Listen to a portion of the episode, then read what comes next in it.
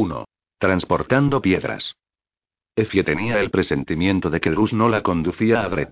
Allá, en Granizo Negro, el hombre había prometido a Raina y a Drake que estarían en el clan en una semana, pero lo cierto era que habían transcurrido 16 días desde entonces, y la pequeña estaba segura de que si Bruce Ganlow quería llegar a Drake tendría que haber girado ya en dirección este.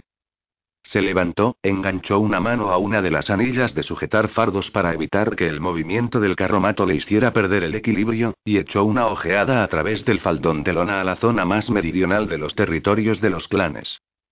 Todo aquello resultaba muy desconcertante. La lluvia caía en forma de fangoso rocío, y el olor a perro mojado de la nieve derretida se elevaba de la tierra como una especie de vaho. A su alrededor el terreno se elevaba en arbolados cerros. Ancianos bosquecillos de cicutas y coníferas crecían altos y frondosos en los frentes meridionales, y más allá muy por detrás de ellos. Se erguían los extraños dóseles violáceos de las coníferas venenosas de los escarpe. En alguna parte muy por delante, se escuchaba el retumbo de una impetuosa corriente que discurría entre rocas. El río del lobo, conjeturó Efie, que bajaba muy crecido debido al primer deshielo primaveral. La niña cerró el faldón y se sentó en una banasta para gallinas vacía. Bien. Se hallaban al sur de Escarpe y justo al norte del río del lobo. Ni por asomo cerca de Gret. Effie Sebrance frunció el entrecejo y se puso a pensar. El viaje no había sido ni mucho menos tan malo como había esperado. Aunque todo se debía al carromato cubierto, desde luego. Resultaba un lugar oscuro y confortable, y quienquiera que hubiera engrasado la lona por última vez para hacerla resistente a la intemperie había utilizado cera de abejas en lugar de grasa de alce y conseguido que el interior del carro oliera como el taller de carpintería de cabeza luenga. Y precisamente aquello hacía que oliera igual que la casa comunal. A veces, al despertar, Effie olvidaba dónde se encontraba y decía para sí: Iré a pedir unos cuantos trozos de hueso a Anuin y me acercaré a las perreras. Entonces, sus ojos se abrían y contemplaban el costillar de madera del carromato. Recordar era lo peor, pues incluso aunque estuviera de regreso en la casa comunal y Anuin le diera los huesos, viejo pulgoso no podría comérselos. Un perro quemado y muerto era lo mismo que un montón de huesos. Una extraña carcajada entristecida sacudió sus hombros. Ya es suficiente, se amonestó con severidad. Es hora de comer. La comida había sido buena y abundante desde que dejó su hogar. A Drus Ganlow le gustaba decir que era incapaz de asar una salchicha en un palo, pero el cazador de Orl, Clewis Cálamo, hacía maravillas con hierbas y especias, frotando la carne desplumada de los faisanes con mostaza amarilla y granos de pimienta triturados, para a continuación rellenar la cavidad del cuello con puerros. Clewis Calamo era casi tan bueno como Raid con el arco, por lo que siempre disponían de carne fresca de conejo y aves. La pequeña alargó una mano hacia el suelo y rebuscó en su bolsa de tela. Encontró un ala fría de faisán que había sobrado de la cena de la noche anterior y el resto de las avellanas rebozadas en miel, y se acomodó para almorzar. Trus y Clewis ya habían comido. Los hombres siempre hacen eso, dedujo. Comían nada más abrir los ojos. Necesitaban disponer de toda su energía para afeitarse. Si empujaba la vacía banasta para gallinas hasta la pared delantera del carro y se subía encima, podía atisbar por la abertura en la lona y ver a Drus y a Clewis sentados en el pescante. A veces era Drus quien volvía la cabeza para atisbar, y aquella especie de vigilancia daba que pensar a Effie. No creía que el hombre sintiera el menor interés por ella, pues a veces se olvidaba de su nombre y la llamaba Adie, y en una ocasión se había olvidado totalmente de su existencia y había empezado a comerse la ración de la niña de carne y avena, y Clevis tuvo que darle un cogazo en las costillas para que parara. No. A Drus Ganlow únicamente le preocupaba su carga. El hombre pasaba a menudo a la parte trasera para comprobarla, tensando cuerdas y cinchas que no se habían aflojado ni un ápice desde la última vez que las había mirado. En una ocasión, había ordenado salir a la niña del carro mientras volvía a estivar toda la carga. Effie había permanecido pegada al vehículo, intentando no mirar más allá de sus propios pies, y cuando el hombre terminó y le permitieron regresar vio que había trasladado las cestas con tapa a la parte trasera y amontonado todas las cajas de gallinas a su alrededor. Trus había sudado durante horas después de aquello y, al final del día, cuando se detuvieron para acampar, se había quejado de dolor de espalda. De repente, el carro dio un violento bandazo cuando el terreno bajo las ruedas dejó de ser polvo apelmazado para convertirse en un pantanoso lodazal de barro y nieve medio derretida. Las avellanas saltaron de la mano de Effie, repiqueteando como granizo al desperdigarse por el suelo, y la pequeña envolvió a toda prisa el ala de ave en una tela y se arrodilló para recuperarlas. A Drus no le gustaría tener avellanas rodando por el suelo del carro. Ya le había gritado una vez por haber derramado cerveza.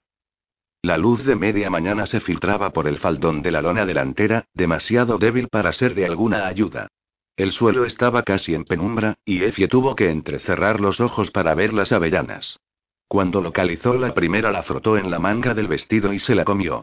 La siguiente acabó triturada bajo sus botas y no le apeteció en absoluto comérsela. Otras habían caído entre las cajas y tuvo que esperar a que el movimiento del vehículo las hiciera rodar fuera. Una avellana particularmente cargante se había encajado entre las banastas y los cestos con tapa del fondo.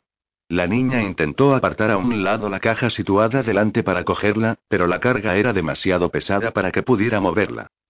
Deben de transportar piedras, se dijo, y decidió dejar la avellana donde estaba. Si Drus se volvía por casualidad en el pescante y la veía desordenando la carga, se enfurecería. Además, tal vez se la comería un ratón. Su padre le había contado en una ocasión que las alimañas podían vivir en cualquier parte, incluso en los barcos. Pensar en un ratón dentro de una embarcación la hizo sonreír, y apenas se dio cuenta de que el carromato aminoraba la velocidad. Resultaba curioso, no obstante, el modo en que el cuerpo podía hacer cosas sin preguntar a la mente, pues cuando las ruedas se detuvieron con un chirrido, la mano de la pequeña estaba cerrada ya sobre su amuleto. Comprobando. No era normal detenerse antes del mediodía. El pequeño trozo de granito en forma de oreja permanecía inmóvil, a excepción de una leve vivacidad. No existía otra palabra para definirlo. Era igual que encontrar huevos en el patio del gallinero. Se podía saber inmediatamente cuáles contenían polluelos y cuáles no eran más que yemas y claras. Los que contenían polluelos poseían una pesadez especial, un modo de descansar sobre la mano, totalmente inmóviles, pero no pasivos. El amuleto se comportaba así en aquellos momentos. Vivo. Consciente. En la quietud que siguió a la parada oyó como Grus maldecía por todos los dioses. Maldito río. Se mueve más deprisa que una manada aterrorizada. Lo único que cruzará eso hoy son los pájaros. La voz profunda y lúgubre de Cleo Calamo tardó un poco en responder. En ese caso, tendremos que acampar y esperar. ¿Esperar? ¿Esperar? Con un cargamento ahí atrás y esa niña que hace ya diez días que tendría que haber llegado a Drake, yo digo que sigamos corriente arriba hasta el puente de barcas. Veamos si han cruzado por allí. Effie intuyó un lento movimiento negativo de la cabeza del tirador Orri. Los Banen habrán varado sus balsas. Cualquier cosa que haya quedado sobre las aguas habrá roto amarras y estará ya a medio camino del mar de los naufragios. Te dije que esa chica nos retrasaría, protestó Drus, profiriendo un gruñido de contrariedad. Ofendida por la arbitrariedad de aquel hombre, Effie se inclinó al frente para escuchar cómo Clewis la defendía. Pero el cazador Orl se limitó a indicar que el río había bajado crecido y veloz desde hacía varios días y que cualquier retraso habría importado muy poco. El infierno y las aguas desbordadas, proclamó Drus con voz sonora, abandonando su enojo. Que los dioses de la piedra me libren de ambas cosas. Effie oyó el sordo golpear de los pies del hombre contra el suelo cuando saltó del pescante. En cuanto su compañero se hubo alejado un buen trecho del carro, Clewis Calamo añadió en voz baja para sí. Que los dioses me salven solo del infierno. Un hombre únicamente puede ahogarse una vez en un río crecido. Effie dejó caer el amuleto sobre el pecho. Empezaba a hacer frío. El carromato se estremeció cuando el hombre del clan Orrel se apeó, y la niña fue hacia la parte posterior del vehículo para echar un vistazo al exterior. No veía el río del lobo desde donde se encontraba, pero percibía la gélida corona de agua pulverizada y olía el extraño aroma a carne pasada de sus aguas. Los dos hombres conversaban, pero sus voces quedaban ahogadas por el rugir de las aguas. Trus había detenido el carro sobre un terraplén fangoso situado muy por encima del nivel del agua, y los primeros brotes de avena loca de la primavera empezaban a brotar entre la nieve derretida. Unos cantos rodados descendían en dirección al lobo en una especie de escalera natural, y una imprudente pareja de gansos arlequinados se dirigían hacia las aguas para darse un baño. Ansiosa por ver meterse en el agua a los gansos, Effie aspiró con energía y se abrió paso a través de la abertura en la lancia. Como le sucedía siempre que se aventuraba al exterior de un sitio desconocido, experimentó la ya familiar sensación mareante de que caía al vacío. El suelo era sólido, sabía positivamente que era sólido en una ocasión, cuando era una criatura que empezaba a andar, había obligado a Drey a coger una pala y cavar un agujero de más de un metro para asegurarse, pero por alguna razón jamás parecía lo bastante firme para sostenerla. Era como si existieran bolsas de aire trampas que acechaban justo debajo de la superficie. Oh. Desde luego, sabía que era una tonta de remate, se lo decía a sí misma todo el tiempo. Sin embargo, le parecía que existía una pugna permanente entre las cosas que una sabía y las que imaginaba. Y las cosas que una imaginaba eran las más poderosas. Tuvo buen cuidado de mirar dónde ponía los pies mientras rodeaba el costado del carro, y solo cuando estuvo segura de encontrarse totalmente de cara al río, apartó la mirada de las puntas de los zapatos para dirigirla al agua situada 20 pasos más abajo. El lobo fluía turbulento y fangoso, con las aguas tan llenas de lodo que ni siquiera las crestas mostraban espuma blanca. Ramas y trozos de hielo cabeceaban violentamente en la superficie y, debajo, en la grasienta oscuridad, la tumefacta masa verdosa de un ciervo muerto flotaba espectral arrastrada por las corrientes del fondo.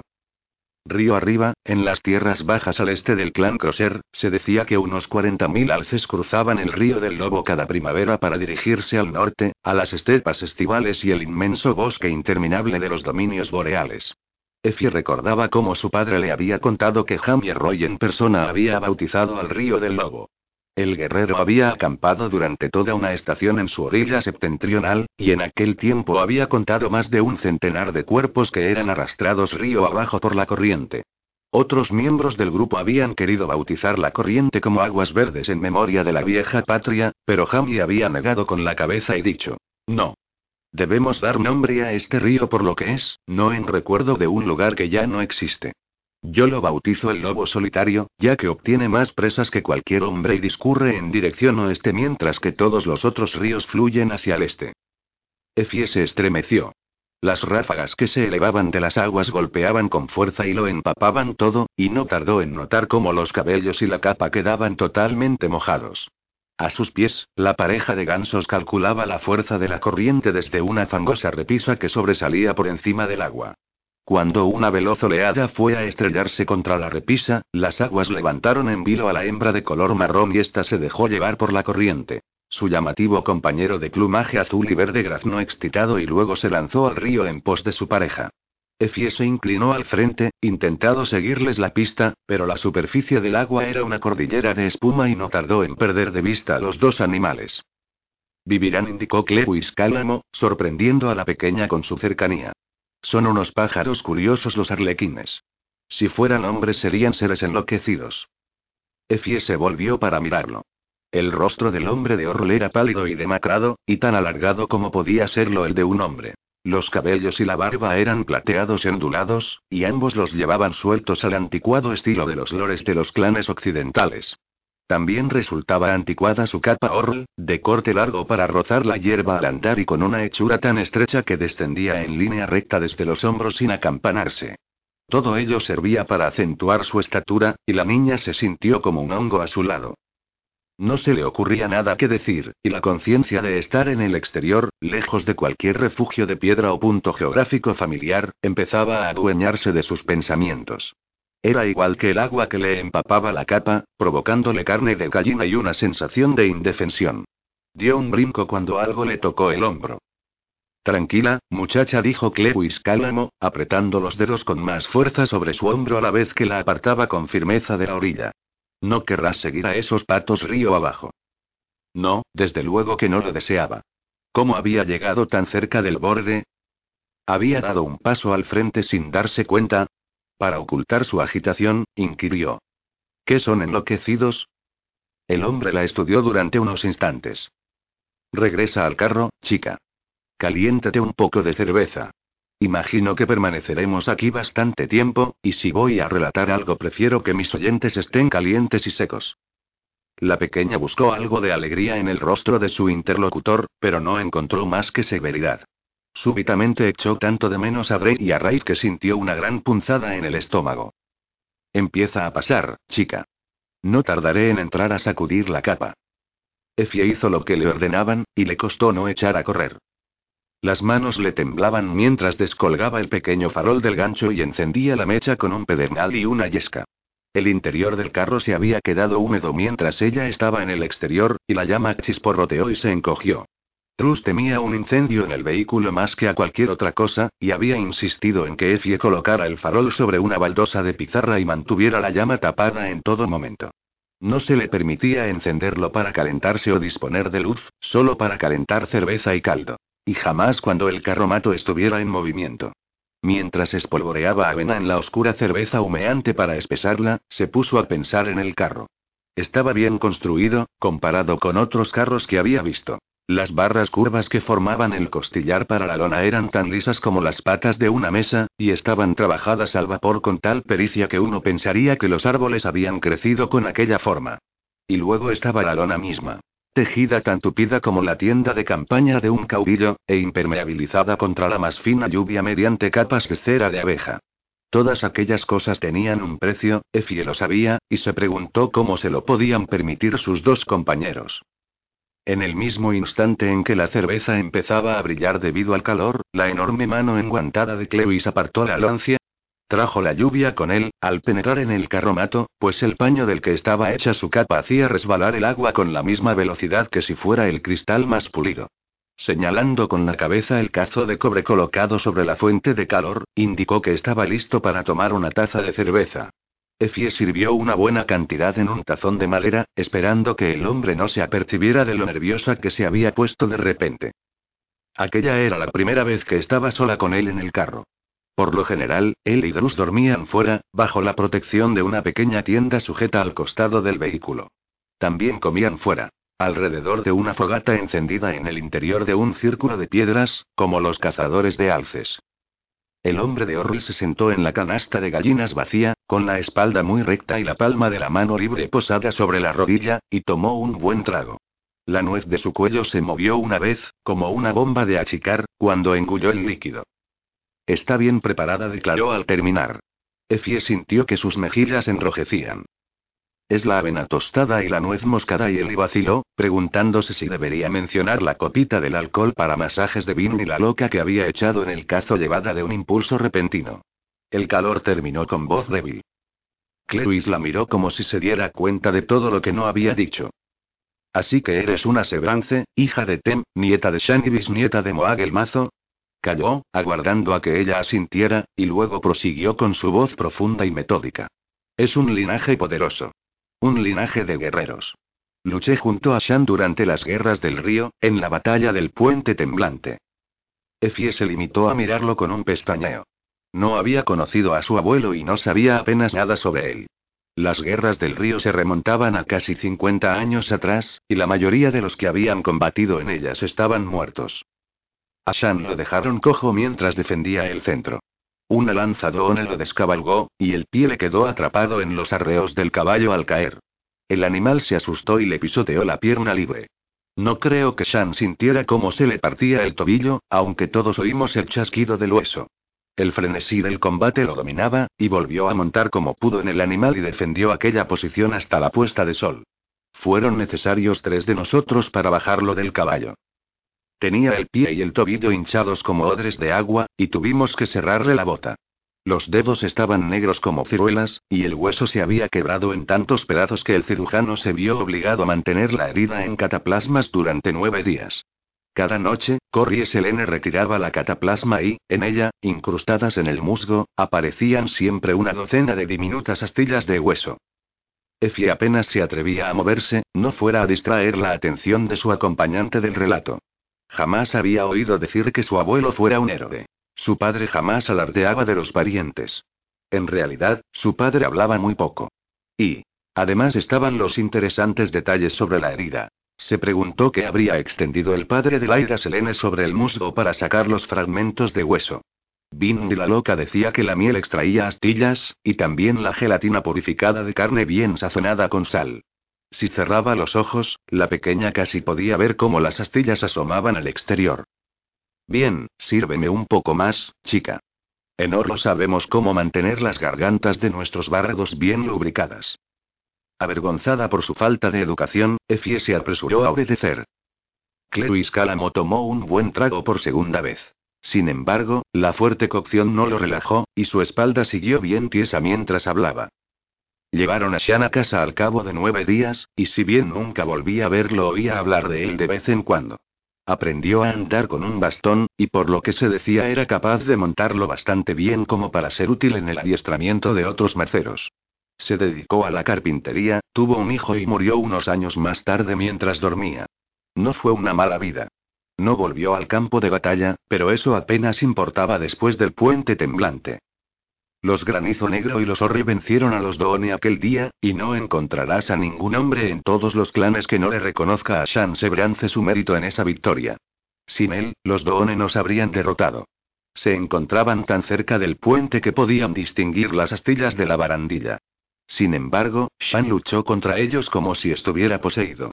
Lo sé porque lo observé con mis propios ojos. Hacía frío aquel día, pero el aire a su alrededor formaba ondulaciones. Era como contemplar a un hombre bajo el agua. Se producía una distorsión, como si vieras todo lo que hacía un momento después de que lo hiciera.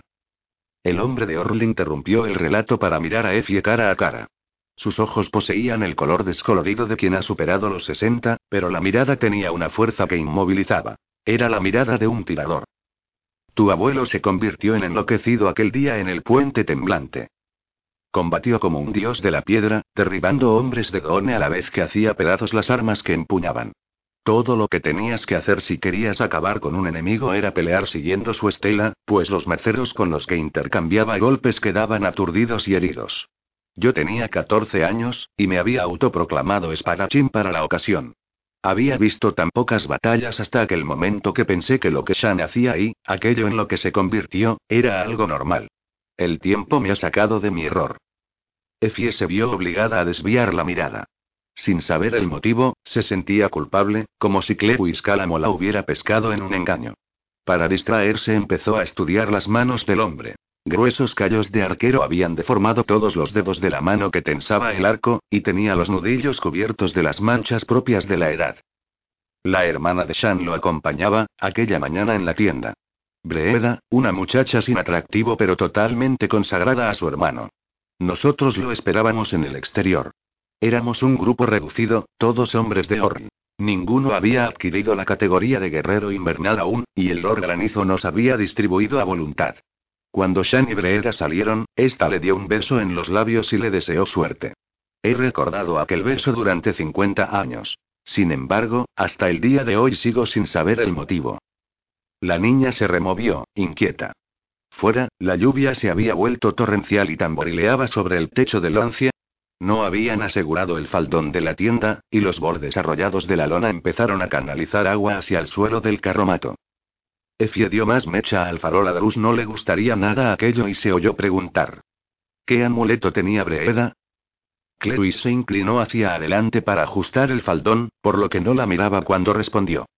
No puedo decir que lo recuerde. Por lo que sé, todos vosotros, los Sebrance, tenéis el oso. ¿Cómo consiguen hacerlo los adultos?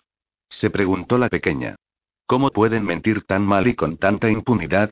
El hombre la había conducido hasta allí, insinuando cosas que ella apenas era capaz de imaginar, y ahora la dejaba a medias. Pues no pensaba permitírselo. Agarró su amuleto y lo alargó hacia él. ¿Llevaba una piedra como esta? El otro inspiró profundamente, y transcurrido un tiempo asintió. Sí, podría ser que sí. Effie dejó caer la piedra sobre su esternón. Había obtenido una confesión de su interlocutor, pero no lo sentía como una victoria, pues comprendía por la leve crispación del largo y solemne rostro de su compañero que se había excedido. Aquel era un tema que había que sonsacar, no perseguir. El hombre se puso en pie. Saldré a ver qué hacen los ponis. La niña inclinó la cabeza en algo parecido a un gesto de asentimiento, y luego escuchó mientras él se marchaba. Una confusa sensación de culpa hizo que se apresurara a despabilar la lámpara. Effie se brance. Alzó los ojos y se encontró con Clewis Cálamo de nuevo junto al faldón de la tienda, mirando al interior, de vuelta ya apenas transcurrido un minuto. El hombre mostraba una expresión sombría y resignada. Hay una última cosa que deberías saber respecto a tu abuelo. Cuando Shan fue al campo de batalla aquel día era un hombre joven, con el juramento recién pronunciado y con una musculatura tal en los hombros que tenía que sujetar la coraza con correas de caballo. Al amanecer del día siguiente se había convertido en otra persona. La musculatura había desaparecido. Se había esfumado. La piel le colgaba en el rostro y en el cuello, y tenía los dedos retorcidos como un anciano. Había envejecido 20 años, y yo no había visto jamás algo parecido. Era como si la batalla del puente temblante lo hubiera consumido. Hechicería. Eso era. La palabra que ninguno de los dos había pronunciado.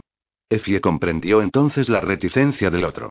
Las gentes de los clanes no podían, se negaban a ello hablar de tales cosas en voz alta. Clewis le estaba diciendo con todo aquel circunloquio que Shan Sebrance había trocado su juventud por destreza en el combate. Las preguntas se amontonaron en su garganta, pero cerró los labios para impedir que surgieran al exterior. Clewis Calamo no permitiría que lo hostigaran. Así pues, se mantuvo ocupada con el farol, y se dedicó a arañar el hollín caliente de las aberturas con la uña del pulgar mientras aguardaba. Percibió que el orri vacilaba, y oyó cómo se aclaraba la garganta. Las viejas historias necesitan ser transmitidas. Puede que llegue el momento en que las necesitemos, ¿y cómo podremos sobrevivir si hemos olvidado cómo pelear? La dejó entonces y cerró con cuidado el faldón de lona a su espalda, impidiendo el paso a la lluvia y a la luz. Effie apartó el farol y se sentó sobre la zona caliente que éste había creado. Tenía la uña del pulgar negra y pegajosa, y por un instante deseó estar de vuelta en la casa comunal para poder ir corriendo a Letty Yankee y a Flor y hasta y decirles que su pulgar se había gangrenado y no tardaría en caérsele. Pensar en sus gritos la hizo sonreír durante un tiempo, pero no fue suficiente para olvidarse de Clewis Calamo. ¿Por qué contármelo? Era la pregunta que deseaba hacerle. Su mano fue hacia el amuleto y lo sopesó. Como transportar piedras, esa era la sensación que producía llevarlo puesto. Tanto ella como Breda Sebrance habían acarreado piedras. Debería haberla hecho sentir mejor saber que no era la única que había llevado el amuleto de la piedra, pero no fue así. Breda había sido una persona extraña, aquello era algo que Clewis Calamo había conseguido transmitir sin tener que decirlo claramente, y eso significaba que ella, Effie Sebrance, también era extraña. No quería ser un ser raro. Deseaba ser como Letty Yankee, como Flor y hasta, bonita, despreocupada y con miedo a las cosas corrientes como los ratones y los dedos gangrenados.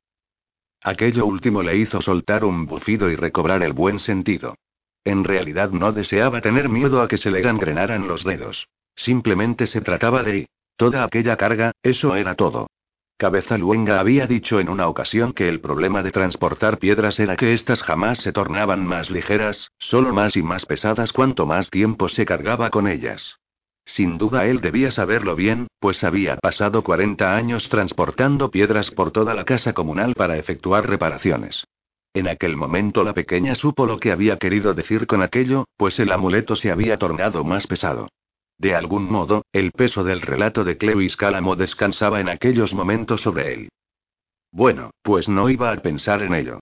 Se puso en pie y empezó a limpiar el suelo del carro. Apartó ruidosamente a un lado la banasta de gallinas y el jergón donde dormía, y colocó el farol a enfriar en el gancho de sujetar fardos. Deslizó el trozo de pizarra a su lugar entre los cestos tapados y, a continuación, empezó a secar el charco de agua de lluvia que se había formado bajo el faldón de lona. Cuando se inclinó fuera del carro para escurrir el trapo, Trusganlow le gritó. Eh, chica. Espero que no hayas derramado más cerveza. Estaba junto a la rueda trasera, empujando con el pie una calza de freno para encajarla. La lluvia había pegado los cabellos a su cabeza, desmoronando la acostumbrada pelusa infantil para dejar al descubierto las zonas sin pelo intercaladas en ella.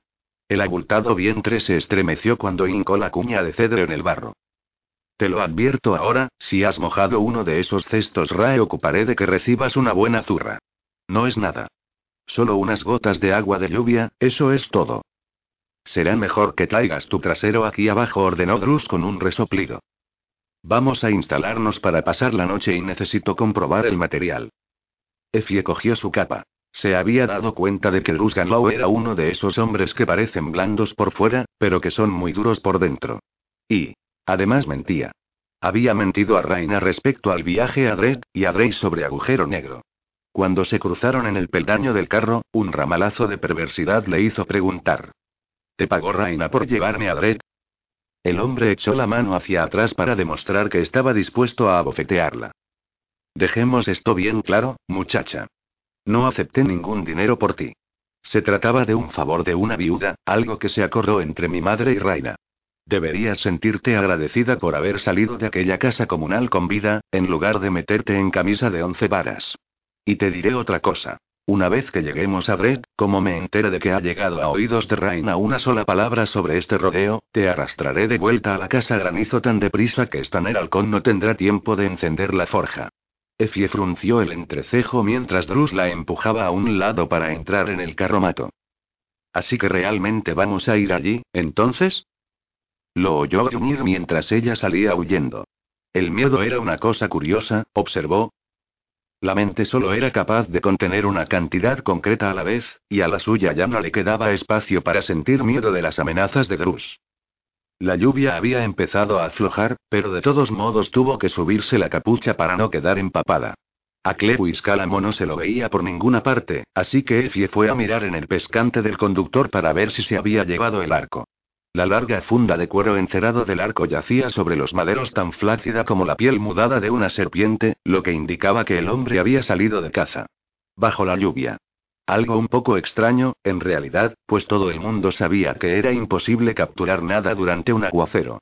No obstante, supuso que siempre podría disparar a los patos. Aunque por alguna razón no creía que fuera a hacerlo. Los arlequines eran enloquecidos, él lo había dicho. Seguirían nadando si les disparaba. Puesto que no deseaba alejarse mucho del carro, Effie fue a ver a los ponis. El enganche seguía colocado, aunque habían aflojado los tirantes para permitir que los dos animales se alimentaran, y ambos estaban muy ocupados dando cuenta de los granos nuevos de avena verde. Los dos ponis alzaron las cabezas con interés al oír que se acercaba, y permitieron que les rascara detrás de las orejas e intentara adivinar sus nombres. Tocino y huevos. Martillo y clavo. Acababa de decidirse por asesino y proscrito cuando Clewis Cálamo salió corriendo de entre los árboles. El larguirucho hombre de oro sostenía el arco de metro ochenta en alto como una lanza, y se movía sin producir el menor ruido. Distinguió a Effie al instante, y se llevó una mano a los labios para callarla. Tensa los tirantes ordenó, en cuanto estuvo más cerca del carro. Respiraba con dificultad, y se llevó la mano brevemente al corazón. Tras extraer una flecha del carcaj se volvió para mirar hacia los árboles. ¿Dónde está Drus? Dentro del carro susurró Effie, estirándose por encima de la grupa de asesino para tensar la cincha de su cintura. La pequeña se dijo que Clewis Calamo tenía que ser muy mayor, había combatido en las guerras del río. Sin embargo, no se movía como un anciano. Y, tampoco se dejaba llevar por el pánico. Sin apartar los ojos de los árboles, el hombre de Or emitió un agudo silbido, que consiguió hacer que sonara como un urogallo que marcara su territorio. Trus salió del carro al instante. Tenía el rostro enrojecido por el ejercicio, pero la mirada era vigilante y había desenvainado su largo cuchillo de ciudad. Sus ojos siguieron a los de Clewis para mirar en dirección a los árboles, pero no había nada que ver excepto las ramas empapadas de las cicutas, que el agua tornaba demasiado pesadas para que pudieran moverse con el viento. Cuando se volvió hacia el carro y vio a Effie, su expresión se endureció.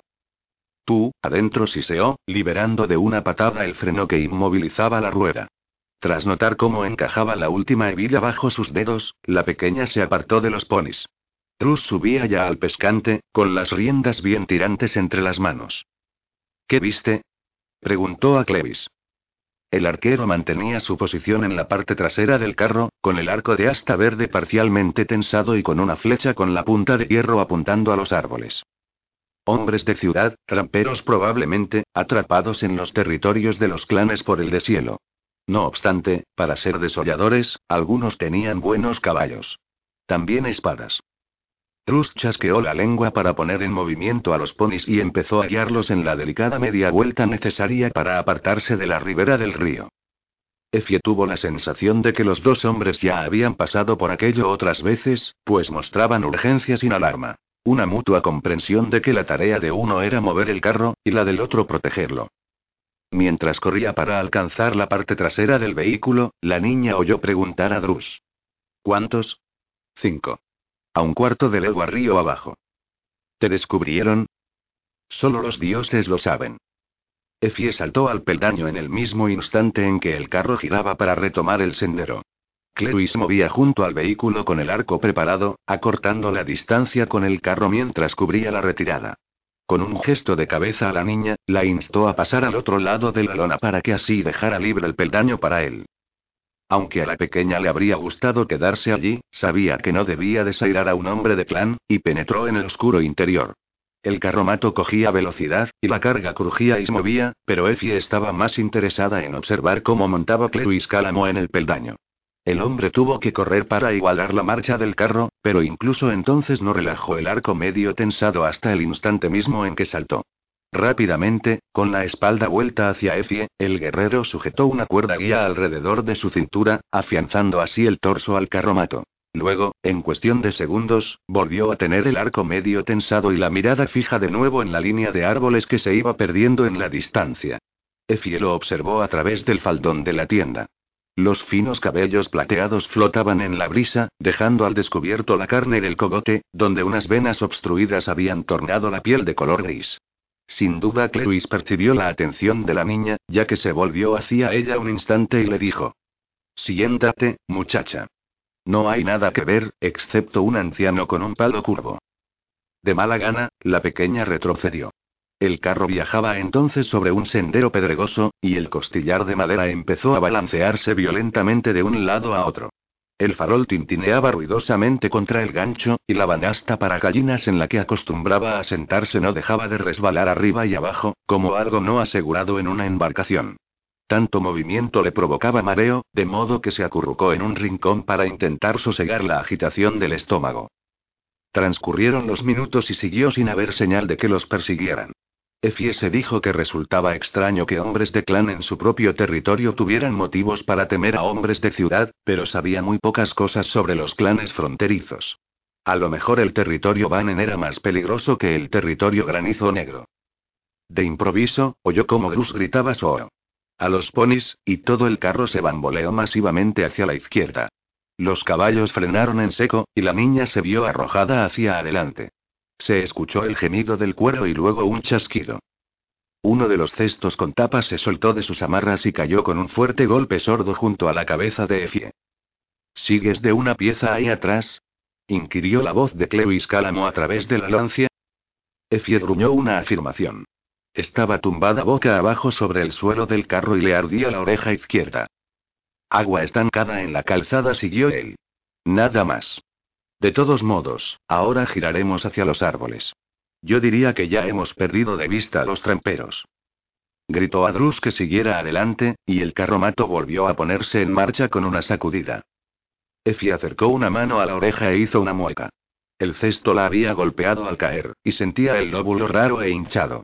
Al alzar la cabeza del suelo observó una parpadeante luz dorada en la lona y, tras parpadear despacio, intentó localizar su origen.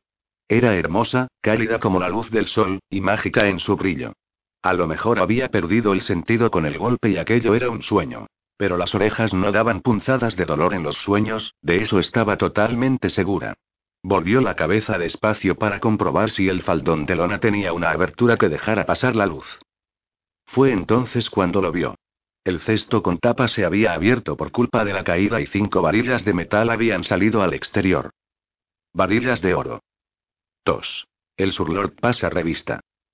Podemos llegar a los territorios de los clanes en 24 días si el tiempo no lo impide. Un buen explorador puede reducirlo a la mitad. No en esta época del año, con las inundaciones. Penterois interrumpió su avance por la muralla septentrional de Spirabanis para mirar a se oceló a la cara. El protector general de Spirabanis se cubría con la capa roja de cuero propia del cargo, con un enorme broche de plomo en forma de matapodencos en la garganta, y el negro yelmo de hierro en forma de ave sujeto en el pliegue del codo izquierdo. Su único ojillo permanecía entrecerrado para protegerse de la blancura de la neblina matinal y de los extraños e incorpóreos rayos solares que la atravesaban como si se tratara de fuego enemigo. A Marafice Ocelo no le gustaba nada que le llevaran la contraria, pero estaban solos allí, sobre la piedra caliza, y el cuchillo estaba aprendiendo a disciplinar sus respuestas. Cualquiera que quisiera ser Surlord tenía que elegir sus batallas con cuidado. Is observó cómo hundía los hombros con un esfuerzo. Los capas oscuras que envié a expiación deberían estar de vuelta cualquier día de estos. Tendré mejor información entonces. La palabra envié sonó como una advertencia para el Surlord. Era un tirón en las riendas de poder. Marafice Oceló demostraba el alcance de su influencia, que, en aquellos momentos, se había diversificado lo suficiente para mandar compañías de capas oscuras de notoria volubilidad y obtener información de fuentes situadas muy lejos de la ciudad. Pero no lo suficientemente lejos. Con una apenas perceptible tensión de los labios, Is giró elegantemente sobre los talones y prosiguió su avance, sin dejar a Cuchillo otra opción que seguirlo. Más tarde se dará cuenta de lo lejos que debe llegar un surlord, pensó. La marcha de la Puerta de la Caridad se había iniciado antes del amanecer, y desde lo alto de la muralla septentrional era posible contemplar la enorme ciudad de tiendas levantada para acomodar al ejército en continuo crecimiento de Spirabanis. Una mezcolanza de tiendas de cuero y lona se extendía inmensa y sin el menor atractivo por el Valle de las Agujas situado abajo, convirtiendo campos arados en lagos de barro y aplastando los primeros pastos primaverales. El hedor a estiércol de caballo, a cuerpos sin lavar y a humo de fogatas se elevaba del campamento como los gases de un pantano, y había al menos un hacendado en la marcha que sostenía una almohadilla perfumada contra la nariz para protegerse de la peste. La marcha la había solicitado Maradfice Oceló para poder mostrar a su surlord toda la envergadura del ejército que estaba reuniendo. Había sido proyectada como un evento a pequeña escala generales de rango, maestros de armas, unos pocos hacendados escogidos que no eran totalmente hostiles a cuchillo, pero se había corrido la voz, como acostumbraba a suceder, y la mitad de los hacendados de la ciudad habían hecho acto de presencia. Marafice Oceló estaba furioso. Pero además había cometido el error de demostrarlo. Is era perro viejo en aquellas lides. Lo sabía todo sobre los delicados egos que rivalizaban por obtener influencia en la ciudad, y sabía que debía esperar un número mucho mayor de visitantes. Cualquier intento de excluir a hacendados poderosos del desfile público estaba condenado al fracaso desde el principio, por lo que a Cuchillo le habría sido de más utilidad invitarlos a todos sin excepción. Desde el principio la marcha no habría adquirido jamás aquel aire de secreto y exclusividad, y casi nadie se habría molestado en aparecer, pero, por otra parte, Cuchillo tenía mucho que aprender. Is era consciente de un decaimiento en su buen humor a medida que se dirigía hacia el enorme edificio de hierro de la Puerta de la Caridad. La muralla tenía una anchura de cuatro metros y medio en aquel punto, abombándose para hospedar las torres de la puerta, y aunque melones coronados de plomo y techados nidos de arqueros protegían el pasillo, el surlord no se sentía totalmente protegido. A su espalda, a una distancia cuidadosamente medida de un metro, avanzaba Cuchillo, y detrás de él, fuera del alcance del oído, andaban los ochenta o más hacendados y generales que formaban el resto de la marcha. Liseret Talas, madre del berraco blanco y única mujer del grupo, estaba presente, y había detectado su presencia hacía bastante rato, vestida con los colores blanco y plata de la casa Talas, la capa de armiño más clara que la piedra caliza sobre la que andaba, los dedos desnudos centelleando con una docena de anillos de surlor. Había sido la hija del surlord Ranot Talas y ahora imaginaba poder ser también la madre de uno. Muchos la consideraban una belleza, debido a sus ojos verde claro y a su piel tersa, pero Is la consideraba simplemente peligrosa. A su padre lo habían asesinado ante sus ojos en la ciénaga del Podenco. Sabía que era necesario para llegar a ser su lord. Era solo cuestión de tiempo que enviara a sus asesinos. Brevemente, Is volvió la cabeza y le dedicó un saludo con una leve inclinación. Ella le devolvió el gesto del mismo modo, y su reverencia mostró el grado apropiado de genuflexión a pesar de que sus ojos no se apartaron ni un momento de los del surlor. La casa de Talas era siempre muy sutil en su desafío. Señora de las Haciendas Orientales la saludó en un repentino arranque de amabilidad, andad junto a nosotros. Giró, sin esperar a oír su contestación, aunque el enérgico susurrar de sus sedas y pieles le indicó lo ansiosa que estaba por verse incluida en el grupo del surlor. Marafice Oceló no era dado a cortesías con las mujeres, y no le dedicó ninguna demostración amable de bienvenida ni tampoco le cedió el puesto, lo que obligó a la dama a rodearlo para llegar a la altura del surlor. Jadeaba un poco cuando lo alcanzó. El sol matutino le caía directamente sobre el rostro, mostrando a Is que si bien sus muchos admiradores erraban respecto a su cutis sin arrugas, estaban en lo cierto respecto a los ojos. Eran verdes como los de un gato. Espero que Garrick esté bien, comentó el surlor. Observo que no se encuentra entre nosotros esta mañana. Mi hijo tiene tareas que realizar con sus capas de cuero. Dirige la instrucción de la caballería al amanecer. Liseret Talas hizo un leve ademán en dirección al campamento. El orgullo que sentía resultaba inconfundible, e Is decidió inflamarlo. He oído que ha empezado a llamarse a sí mismo Berraco Blanco, como lo hacía su bisabuelo. Resulta agradable ver cómo un joven honra a sus antepasados. Esperemos que no sufra el mismo destino que ellos. Liseret Talas se puso muy rígida, y los diamantes tejidos en el velo que cubría sus cabellos centellearon. Mis antepasados siempre tuvieron un destino glorioso. La casa Talas ha proporcionado 47 surlores. Y te equivocas, surlor, si supones que disuadiría a mi hijo de seguir su ejemplo. Y se narcó una ceja. Su acompañante era una mujer inteligente, pero con la desdichada costumbre de adoptar una voz chillona para defender a su hijo, y resultaba extraordinariamente sencillo hacer que perdiera el control. Mi querida señora.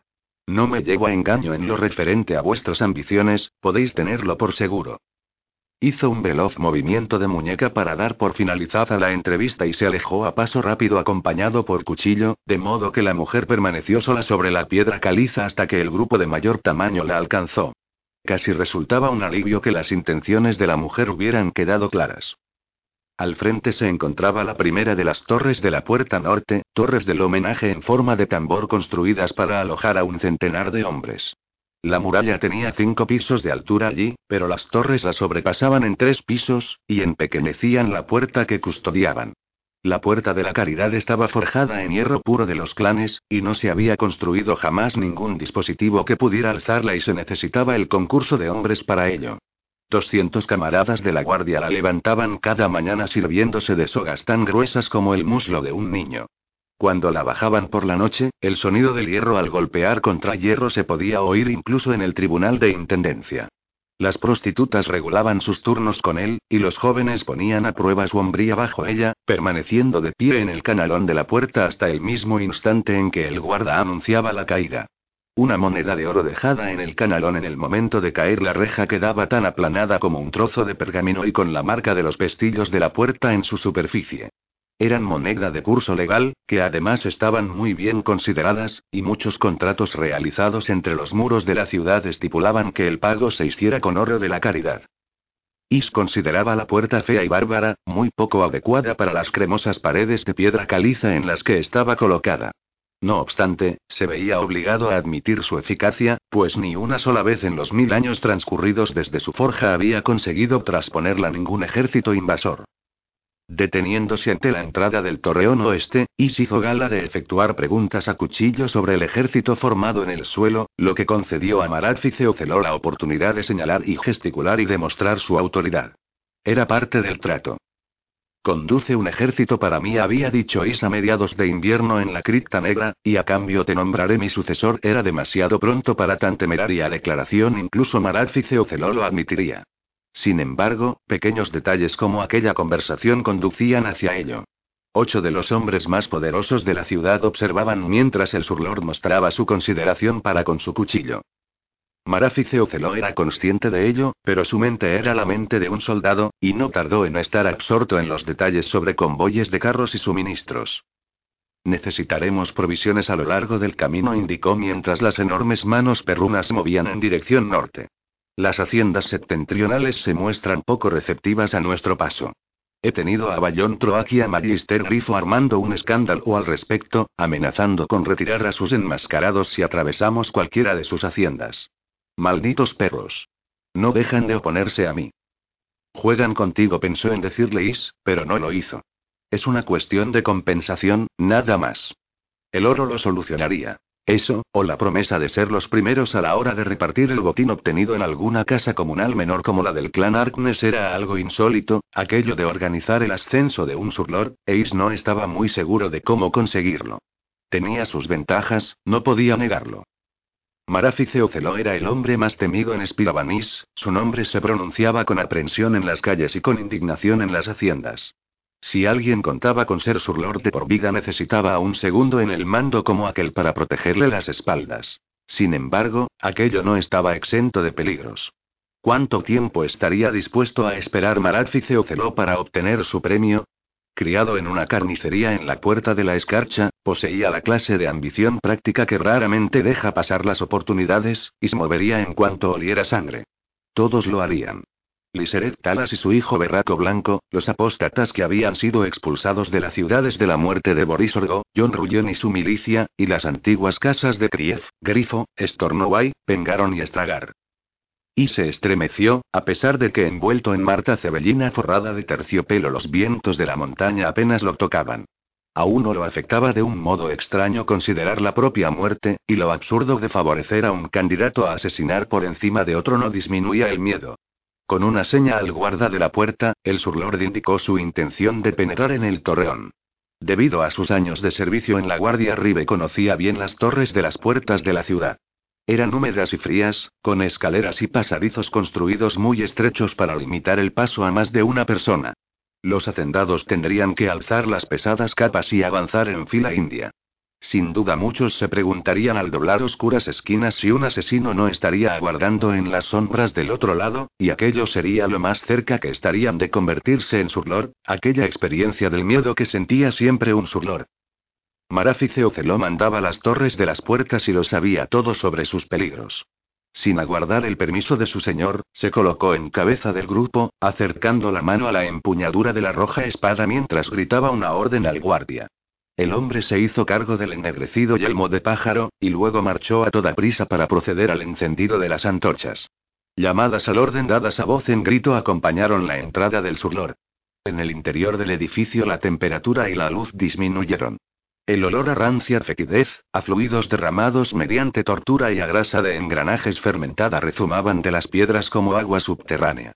Is descendió veloz, mientras los ansiosos murmullos de los hacendados caían dulcemente en sus oídos. Cuando el surlor llegó a la planta baja, Marafice Oceló aguardaba junto a la única entrada de la torre del homenaje, un portal tan angosto que un hombre de gran tamaño como cuchillo tenía que atravesarlo de costado. Un septeto de camaradas leales lo flanqueaba. Surlord anunció en tono ceremonioso, al mismo tiempo que dirigía una veloz mirada por encima del hombro de su señor para asegurarse de que estaban solos y el resto del grupo se hallaba aún bastante rezagado, te presento a tu guardia personal. Buenos hombres, elegidos personalmente por mí. Todos han jurado protegerte en mi ausencia. ¿Una guardia personal? ¿Qué sucede aquí? Y sabía que no debía mostrar sorpresa. Inspeccionó con aplomo el septeto, tomándose su tiempo para observar bien armas y rostros. Eran hombres fornidos, con capas negras en lugar de las rojas de su uniforme y los broches del matapodencos con rubíes engastados en los ojos, que indicaban diez años de servicio. Is reconoció a dos de ellos. Axalfos era conocido como el cazacaballeros, debido al gran número de apóstatas que había eliminado durante y después de las expulsiones. Era un veterano con 20 años de servicio, y había ascendido al grado de capitán protector. El otro hombre era Steven Dalway, rubio y apuesto, y muy admirado por las damas procedentes de las haciendas. Is lo había reclutado en la ciudad de los mendigos hacía 16 años, después de verlo enfrentarse sin ayuda al rey de los proxenetas y dos de sus compinches. Al parecer, la hermana de Dawai era una prostituta experimentada que no había pagado su parte a Edo Alcaudón, el autoproclamado rey de los proxenetas, y este había hecho que la azotaran. Dawai lo había matado en la calle de los cinco traidores ante los ojos de la mitad de los habitantes de la ciudad de los mendigos. Al escuchar las pisadas del resto del grupo acercándose, Is ordenó a los camaradas que adoptaran posición de descanso. Cuchillo ordenó, cruzando veloz el portal para penetrar en el patio situado al otro lado. Acompáñame. La ciudad de los mendigos era famosa por sus mercados, y la zona al aire libre situada al sur de la puerta era un hervidero de actividad mientras los comerciantes disponían mesas y desenrollaban lonas para iniciar un nuevo día de trabajo. Los hombres de los braseros encendían las parrillas y depositaban en ellas salchichas y jarretes de cerdo para que se asaran en su propia grasa. Un continuo desfile de carretas tiradas por mulas cruzaba la puerta, transportando cargas de grano y tubérculos de invierno procedentes de las haciendas del norte, en tanto que acólitos de piel oscura del templo del hueso cargaban cestos de ciruelas y melones madurados artificialmente en el jardín invernadero del templo. Todos hicieron una pausa en sus tareas para contemplar al surlord a cuchillo. ¿De modo que quieres que me protejan por triplicado mientras te ocupas de los clanes? Y se volvió hacia Marat y sin importarle demasiado si su voz se alzaba. Dispongo ya de una guardia de honor de camaradas que han jurado lealtad y una compañía de capas oscuras. Dime, ¿es que vas a poner guardias a vigilar a mis guardias? Quisiera encontrarte vivo a mi regreso, Surlord respondió Cuchillo, encogiendo los enormes hombros. Nada más. Is aspiró profundamente. Cuchillo decía la verdad sin ambajes, pues lo peor que podía sucederle era el asesinato de su señor durante su ausencia. Spirabanis no aguardaría su regreso, y para cuando le llegara la noticia ya, en los territorios de los clanes, ya se habría nombrado un nuevo surlor. ¿Qué sucedería entonces con él? Los nuevos sudores se sentían dominados por el miedo, y debían actuar para aplastar a los rivales. A Cuchillo le negarían el acceso a la ciudad o algo peor. Tal vez no consiguiera regresar con vida a Spirabanis. Y se adentró más en la plaza del mercado para dejar espacio a la multitud de hacendados y camaradas de la guardia que se reunía rápidamente a su espalda. En cuanto se puso en movimiento, el septeto de camaradas leales se precipitó al frente para despejar un espacio de 15 metros alrededor de su protegido. El surlord casi sonrió. Así pues, Cuchillo mantendría a su señor con vida hasta que estuviera preparado para matarlo. Un disparate sobre otro. Pero de todos modos, ¿qué se podía esperar de una ciudad fundada por lores bastardos? Los hijos de muchas haciendas cabalgarán al norte contigo, comentó Is cuando su lugarteniente llegó a su altura. Está bien eso de llevar a los adversarios a combatir en una guerra. Bueno para nosotros dos, Surlord repuso Maraz y se con un grudido. El otro no pudo negarlo. Mirando al sur a través de la ciudad en dirección a las arremolinadas neblinas del monte tundido, indicó. Mantén a Berraco Blanco pegado a ti durante el viaje. Eso pienso hacer. Se pasó una mano por la cuenca vacía que era el ojo izquierdo. Is había oído decir que le dolía bastante, pero que se negaba a tomar nada. Prefiero vigilar al hijo que a la madre. En ese caso eres un idiota, pensó Is con cierta satisfacción. Marafice Ocelo era hijo de un carnicero, criado en las apestosas chabolas de la puerta de la escarcha, y sus preferencias en cuestión de mujeres eran muy poco refinadas. Se sentía a gusto entre criadas, prostitutas y taberneras, pero no sabía cómo actuar con las bellezas educadas en haciendas. Y no sabía cómo juzgarlas. Y sabía que el hijo era más peligroso que la madre. Liseret Talas pasaba de la vehemencia a la impasibilidad cada dos por tres y casi nunca ocultaba sus emociones. Garrick Talas mostraba siempre impasible. Sin embargo, Cuchillo no se daba cuenta. Veía la arrogancia y exagerada elegancia de Liseret Talas y su lengua afilada. Las veía y se sentía amenazado por ellas. Cuchillo ordenó Is, sintiéndose por fin más animado, haz que traigan los caballos. La revista ha finalizado. Mientras aguardaba a que trajeran los caballos al interior del patio de la torre, Is hizo venir al maestro tesorero. A su espalda notaba el creciente nerviosismo e impaciencia de los hacendados, que no podían enviar a buscar sus monturas hasta que el surlord no se hubiera puesto en marcha, lo que les producía una aguda sensación de indignidad. Magister Grifo, lord de las haciendas de las agujas, bufaba de cólera. Había intentado apartarse de la multitud, encontrándose con que Axalfos le cortaba el paso con una mano desarmada. Liseret Tala se las había ingeniado para introducir a cinco de sus capas de cuero en la refriega, y si bien no fue tan imprudente como para hacer que la escoltaran desde la puerta, sí los usó para despejar la zona situada justo ante ella, de modo que todos los comerciantes de la Puerta de la Caridad pudieran contemplarla allí de pie, ataviada con las mejores galas de la casa Talas. Is admiró su descaro, y tomando una bolsa con una mezcla de diferentes monedas de su maestro tesorero, arrebató a la mujer la atención de los comerciantes. Caballeros mercaderes les dijo, usando las habilidades vocales que había perfeccionado bajo Borisorgo, he oído decir que las mercancías que se venden en la Puerta de la Caridad son las mejores que se pueden obtener en la ciudad, y pienso probar tal excelencia por mí mismo. Preparad un cesto de vuestros mejores artículos, y mi maestro tesorero los adquirirá en mi nombre y los llevará a la fortaleza. Un murmullo de excitación recorrió todo el mercado mientras vendedores y comerciantes calculaban los beneficios que obtendrían con aquel inesperado regalo. Is aflojó los cordones de la bolsa, permitiendo que las monedas de oro y plata reflejaran la luz. ¿Y nos pagaréis un precio justo? gritó un vinatero suspicaz situado cerca de las primeras filas. Y una moneda de plata extra respondió él, arrojando la bolsa de nuevo a su propietario. Resultó delicioso atravesar a caballo la puerta de la caridad con el acompañamiento de tantos victores. Junto a él, montado en su enorme caballo de guerra negro enjaezado con el color rojo de la guardia Ribe, Marafice Oceló observaba y aprendía, y mientras hacían girar los caballos hacia la amplia extensión del camino de la aguja, le comentó. Eso ha estado muy bien, Surlor. Te querrán más por adquirir sus mercancías de lo que te habrían querido de haberles hecho una caridad. Isa sintió. A veces no sabía si enseñaba a cuchillo o le advertía. El camino de la aguja era la vía pública más amplia de la ciudad y discurría de norte a sur, desde la Puerta de la Caridad hasta el Tribunal de Intendencia.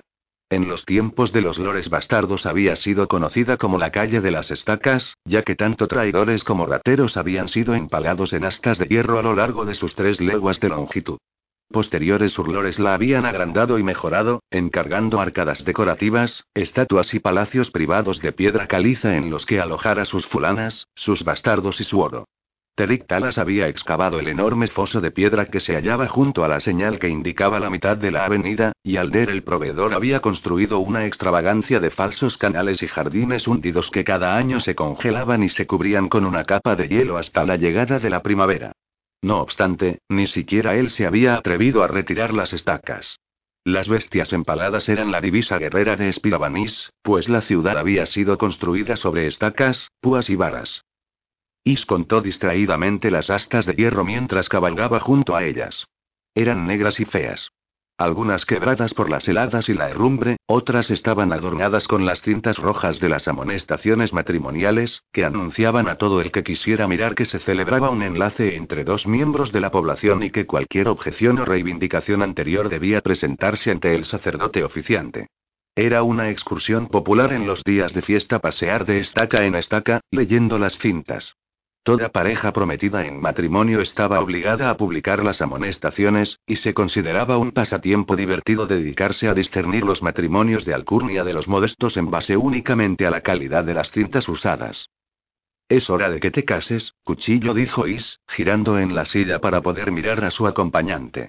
El hombre que vaya a ser surlord necesita una hacienda. Marafice Oceló emitió un ruidito, que el otro tomó como señal de que le escucharía.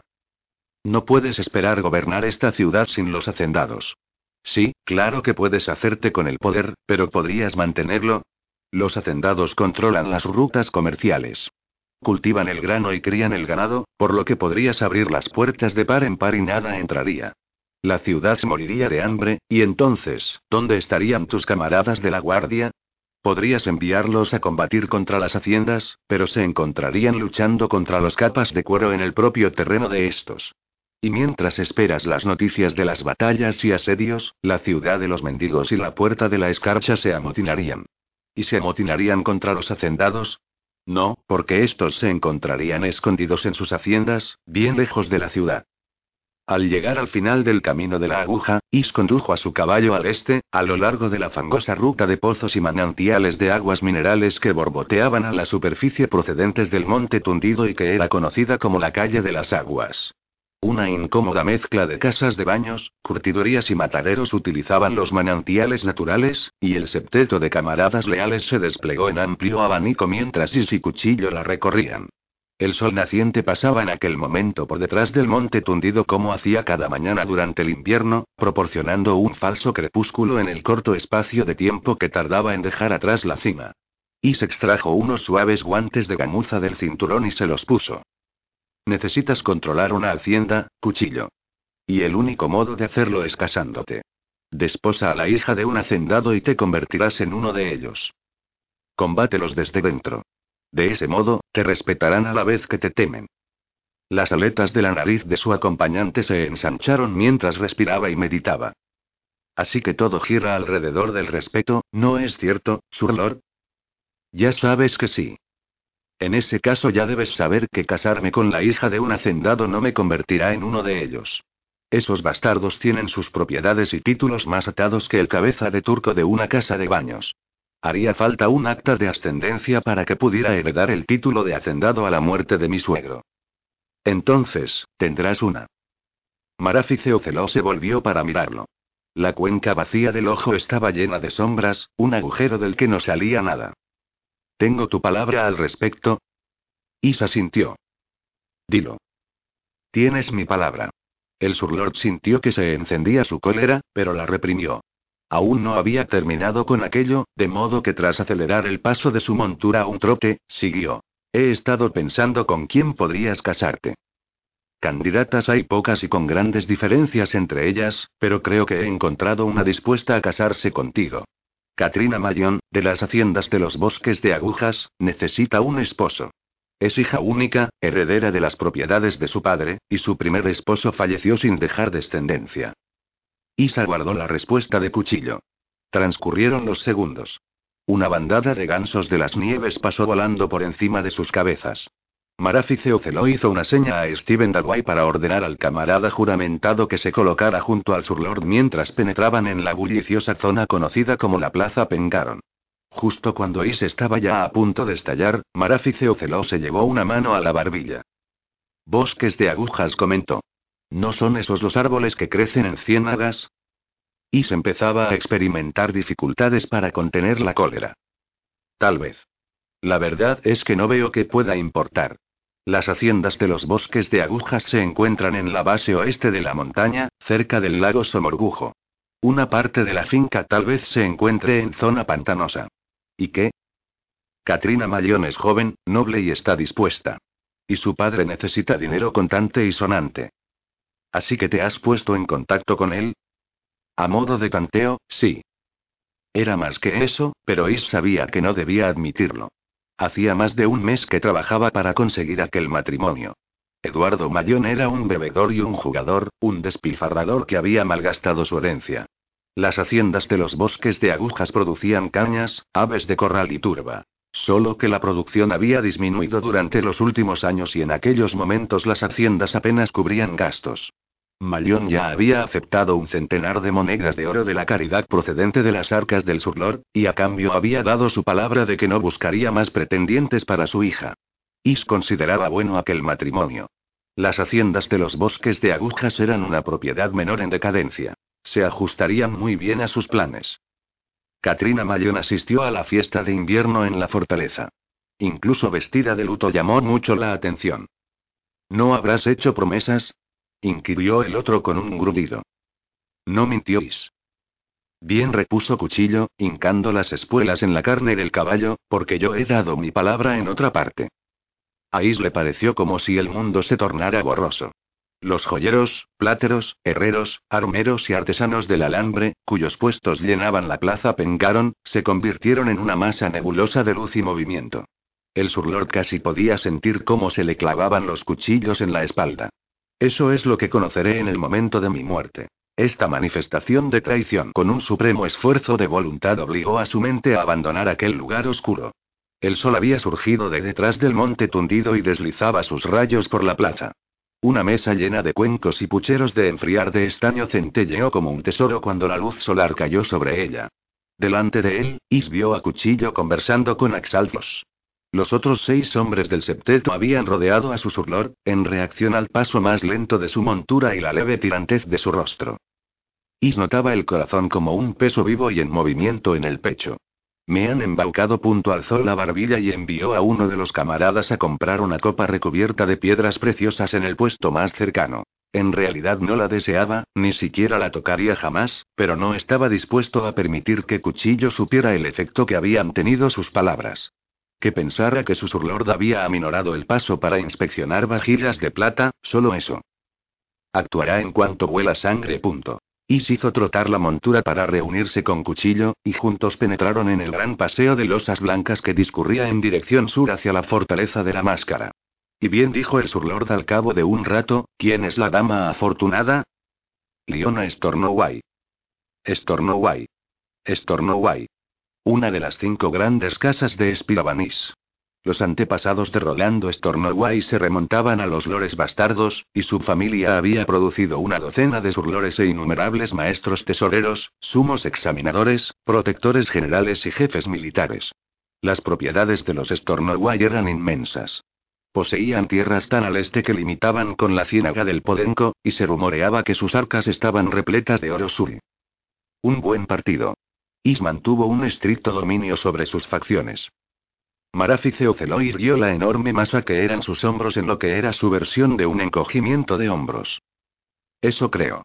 Esa zorra ha corrido mucho y no anda muy bien de la sesera, pero creo que nos entenderemos bien. Yo me mantendré alejado de ella y ella de mí, y después de que hayamos jodido para sellar la unión todo habrá terminado. Todo un romance. Marafice Oceló lanzó una carcajada que sonó como un ladrido. El surlord se preguntó cómo había conseguido aquel arreglo.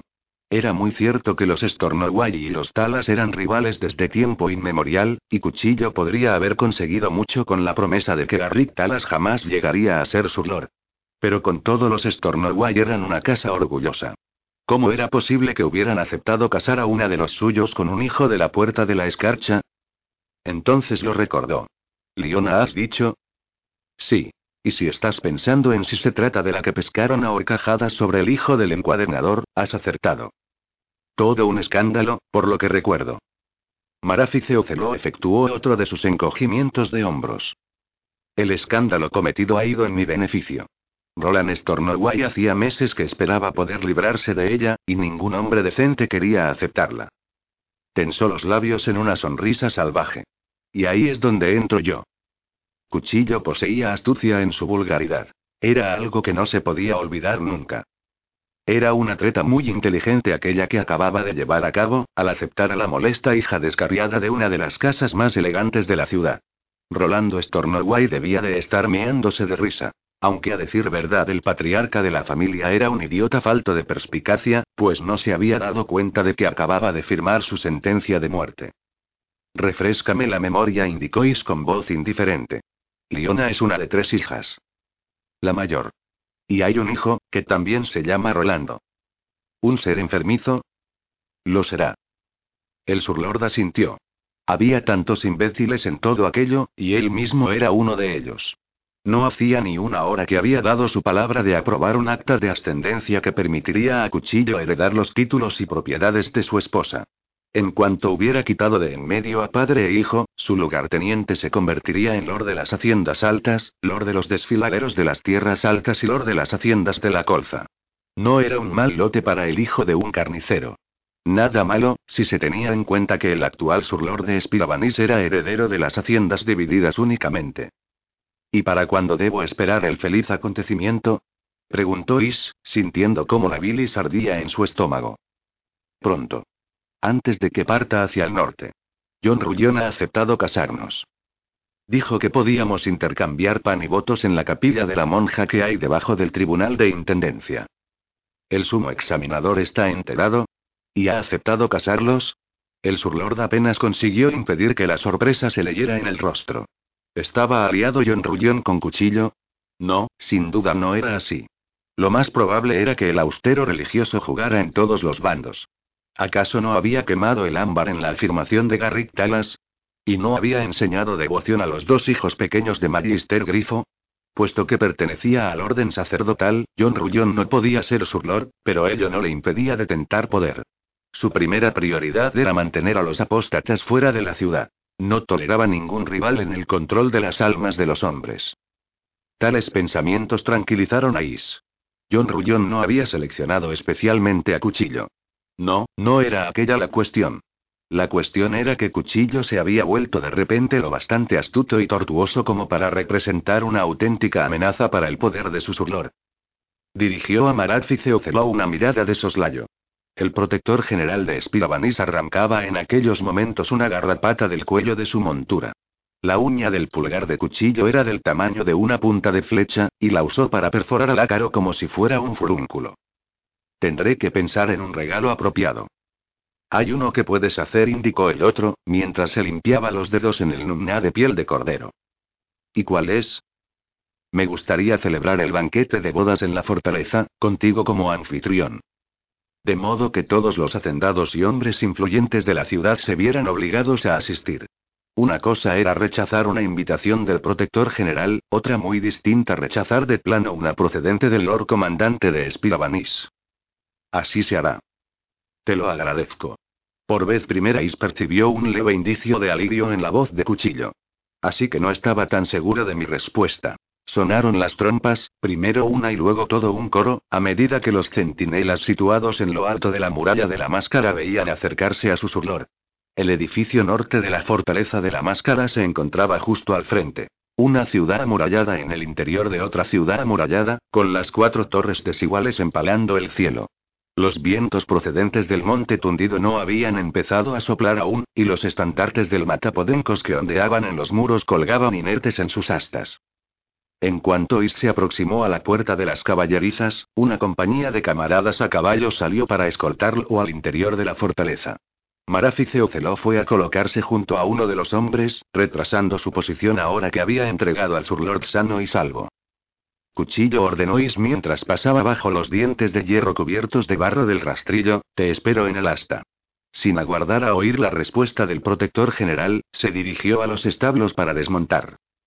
Hacía frío en la fortaleza, y todavía se arremolinaba algo de niebla en el patio. El deshielo había abierto grandes grietas en las losas del suelo y el olor a montaña escapaba de ellas. Varios pedigüeños se aproximaron a Is mientras éste se dirigía hacia el asta. Cada diez días se abría la fortaleza a todos aquellos que buscaban favores o justicia del surlor, y docenas de mercaderes y otros ciudadanos de menor importancia habían tenido que esperar en el patio mientras el surlord finalizaba su revista de las tropas. Is los despidió a todos con un ademán. Más tarde se encargaría de que la copa adornada con piedras preciosas que había adquirido en la plaza Pengaron fuera a pagar a uno de los mendigos que había aguardado pacientemente sin moverse mientras él pasaba. El resto no recibiría nada. El asta, con sus más de 60 metros de altura, era la segunda torre más alta de las cuatro que tenía la fortaleza. Era una construcción extraña, de lados planos, en tanto que las otras tres torres eran redondeadas, con la cantería revestida con un intrincado enrejado de metalistería y chapa de plomo. La habían construido después del tonel pero antes de la traba, y no tenía una utilidad concreta. La intención de Terrick Talas había sido combinar capacidad defensiva con belleza, pero no había conseguido cumplir ni uno ni otro requisito. Is arrendaba los pisos inferiores a los hacendados de más alto rango, ya que siempre resultaba elegante disponer de habitaciones en la fortaleza, y los ingresos ayudaban a pagar las reparaciones. Los dos aposentos superiores y el recinto amurallado del tejado se los reservaba Is para su uso personal, y fue a este último a donde se dirigió entonces, ascendiendo por los desgastados y sombreros escalones hasta el tejado. Cuando alcanzó el indicador que marcaba la mitad del trayecto empezó a escuchar ya el graznido de los cuervos. Tras atravesar el criadero y la sala de los animales, el surlord salió al descansillo de piedra del tejado. Una zona del tamaño de una sala de danza circular estaba cuidadosamente equipada con perchas, jaulas de mimbre y muros de compartimentos de madera. Por toda la zona del bastión, los enormes cuervos conocidos como grajos danzaban en simuladas batallas y demostraciones de fiereza, balanceando las cabezas en actitud agresiva a la vez que desplegaban las alas de un negro desvaído. El ruido era ensordecedor. El maestre de la grajera acababa de sacar un cubo de gusanos cultivados en el cadáver de un ciervo guardado en la sala de animales, y los grajos empezaban a congregarse. Unas cuantas aves más picaras se elevaron por los aires, y empezaron a abalanzarse peligrosamente cerca de la cabeza del maestre. Ninguna hizo lo mismo con Is. Los animales captaban el tenue tinte de hechicería que lo envolvía, incluso entonces, después de transcurridos muchos días sin que hubiera extraído poder para sí. Corwin Moles, maestre de la grajera, hundió profundamente la mano en el cubo y extrajo un puñado de gusanos culebreantes. Lanzando el brazo hacia arriba, desperdigó las gruesas larvas en todas direcciones, y los grajos cayeron sobre ellas como langostas sobre un maizal. Se libraron contiendas, se arrancaron ojos a picotazos y manó la sangre sobre las patas a medida que picos inquisitivos arponeaban los gusanos depositados entre las zarpas. Cuchillo hizo su aparición en medio de aquel frenesí alimenticio. Is comprendió al instante que su lugarteniente estaba nervioso, ya que se quedó atrás, pegado a la puerta, y no fue a reunirse con su surlord en el centro del círculo. Is dejó que siguiera allí un buen rato. Mientras, a modo de diversión, Corwin Moles arrojó un puñado de gusanos al aire y los grajos más veloces los atraparon al vuelo. Cuchillo agachó la cabeza con expresión desconsolada, a la vez que maldecía en voz baja. Cuando ya no pudo soportarlo más dijo. ¿Querías verme, Surlord? Como ya sabes, la cría de aves es algo sagrado en Spirabanis, comentó Is a modo de conversación, sin hacer caso de la pregunta. Tres de las cuatro torres alojan criaderos. Tengo a mis halcones en los cobertizos situados en lo alto de la traba, y la astilla alojó en una ocasión una familia de matapodencos. Se posaban sobre la aguja y ponían los huevos en la bóveda del tejado. Sin duda debía de ser todo un espectáculo verlos planear por encima de la fortaleza. La envergadura de las alas era igual a 30 pasos, ¿lo sabías? Marafice Oceló asestó un manotazo a un cuervo que se acercaba demasiado. No lo sabía. Solo a los sudores se les permitía comer sus huevos, siguió Is, asintiendo. Di que quieres de mí, Sur Lord rugió Cuchillo, finalmente enfurecido y cada vez más nervioso ante la cercanía de los afilados picos de los cuervos a su único ojo. Is intercambió una mirada de complicidad con Corwin Moles. Era extraordinaria la facilidad con que las aves podían acobardar a la gente. No se trata de lo que quiera de ti, Cuchillo. Más bien es lo que necesitas de mí. ¿Y qué es eso? Is hizo una seña a Corwin Moles para que trajera el pájaro que había vuelto a casa esa mañana procedente del territorio de los clanes. Información. El maestre de la grajera cortó el paquetito de la pata del pájaro a la vista del surlor. El mensaje lo habían enrollado en vejida de oveja para protegerlo del agua y sellado con un alfilerazo de cera roja. Las manos de Is tenían mucha práctica en el manejo de tales cosas y desenvolvieron con rapidez la fina tira de piel de cerdo que llevaba el mensaje. Lo leyó, asintió una vez, y luego se lo dio de comer a un enorme cuervo macho. Tras despedir a Corwin Moles con una breve orden, se volvió para mirar a Cuchillo. Ahora sabrás hasta dónde debe alcanzar la mano de un auténtico surlord, pensó.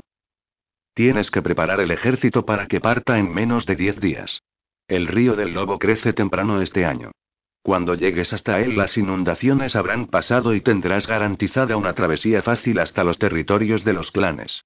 Una gabarra plana os aguarda para cruzaros en el peñasco de la yegua. Todo lo que Cuchillo pudo hacer fue asentir.